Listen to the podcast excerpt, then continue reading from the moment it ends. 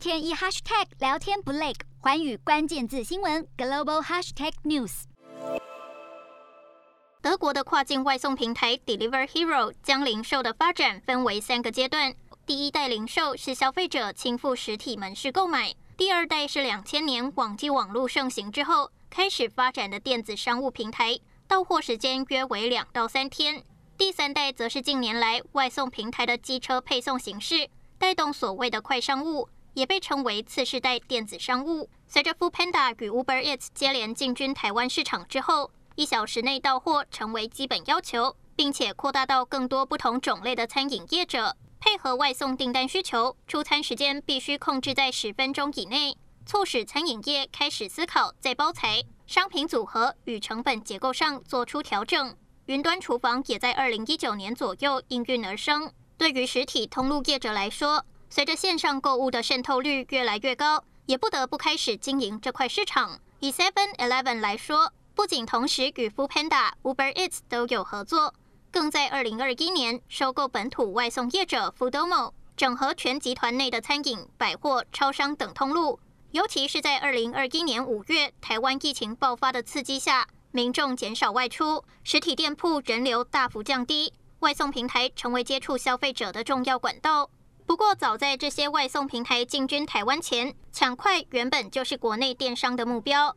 有电商业者早在两千零七年就推出二十四小时到货服务，也使得一日到货成为业界标配。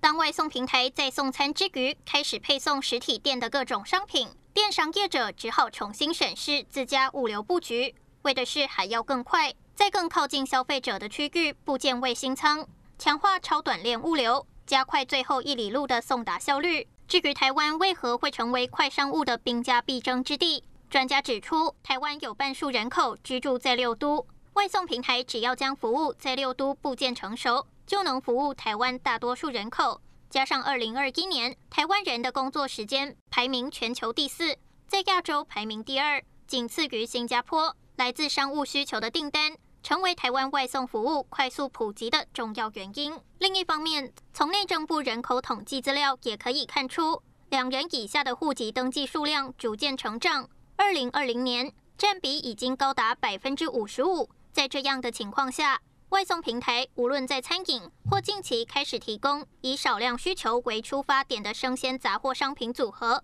立刻打中国内消费者的心。